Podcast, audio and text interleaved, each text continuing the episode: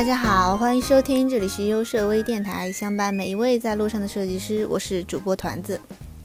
和大家聊了那么久严肃的话题之后，我想今天和大家说些轻松的。我才不会承认是因为想跑话题才开始扯淡的呢。网上一直有许多关于设计和设计师的段子，那我今天就收集了一些，让大家开心开心。话说有一种人，他让你爱恨交加，却不得不不离不弃；让你朝思暮想，却不愿收他消息；让你彻夜不眠，却依旧甘之如饴；让你受尽委屈，却始终笑着原谅。他就是甲方。话说有一天，我看到 QQ 右下角的小头像不停的跳，打开一看，果然是甲方。啊，那个小团啊，方案什么时候做好啊？下班前保证完成。嗯，好了就发过来啊。嗯，好的。第二天中午，甲方连发了十个窗口抖动过来。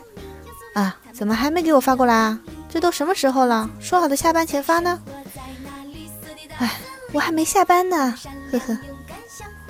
最后甲方说不用改方案了，因为改动太大，直接重做吧。然而就在这个时候，有个朋友打电话给我，问我说自己的小孩已经高三了，正在纠结报哪个大学哪个专业呢，想咨询学设计怎么样。啊，作为知情人士，那我就仔细的想了想，这个问题呢不能一概而论，得看情况，具体问题具体分析。嗯，如果孩子是亲生的，那就尽量别了。没想到他还是不死心，问我万一假如不小心孩子学了设计，让我推荐些书。那好吧，于是我洋洋洒洒的给他写了整整一张 A4 的书名，什么设计三大构成，Photoshop 从入门到精通，UI 设计大家谈，设计中的设计，市场营销学，孙子兵法。情商，易经，禅者的初心，老子，颈椎病康复指南，腰椎间盘突出日常护理，腱鞘炎的预防与治疗，高血压的降压宝典，强迫症的自我恢复，抑郁症自我修复一百问，精神病症状学，最后用加大加粗的字写上最最重要的一本书，活着。